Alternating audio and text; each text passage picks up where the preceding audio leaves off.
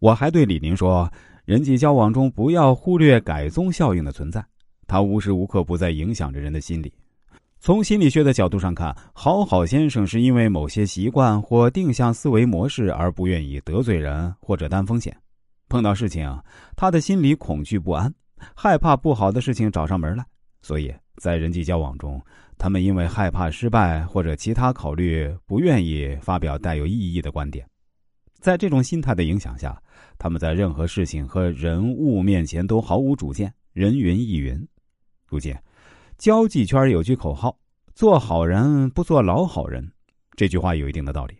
好好先生表面的一团和气会伤害友情，伤害交往对象，最终伤害了自己。我的心灵感悟是啊，那些没有是非观念的好好先生之所以会被人瞧不起，是因为他们不能给别人一种挑战后的成就感，而不敢于坚持自己的观点。有独立想法的人，最终会受到人们的尊重以及由衷的喜爱。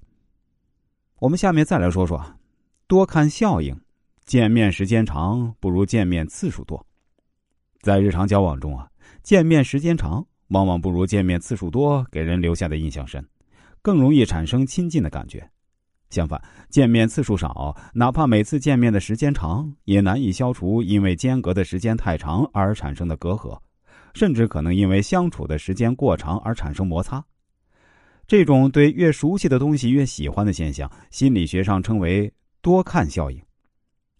二十世纪六十年代，心理学家查荣茨做过一次实验，他向参加实验的人啊出示一些人的照片，让他们观看，这些人的照片出现了二十几次，有的出现十几次，而有的只出现一次。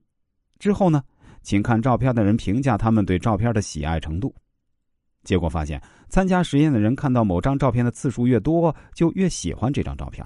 他们更喜欢那些看过二十几次的熟悉照片，而不是只看过几次的新鲜照片。也就是说，看的次数增加了喜欢的程度。在生活中啊，我们常常发现这种现象：那些人缘好的人，大多性格开朗活泼，善于制造与他人接触的机会，从而提高彼此间的熟悉度，相互产生更强的吸引力。我们新认识了一位朋友，初次见面时觉得他其貌不扬，经过一段时间后朝夕相处，逐渐觉得他顺眼多了。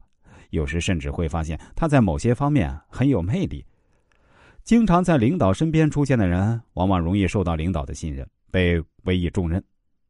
远亲不如近邻，朋友之间、亲戚之间多来往能增进感情，否则啊就会慢慢的疏远。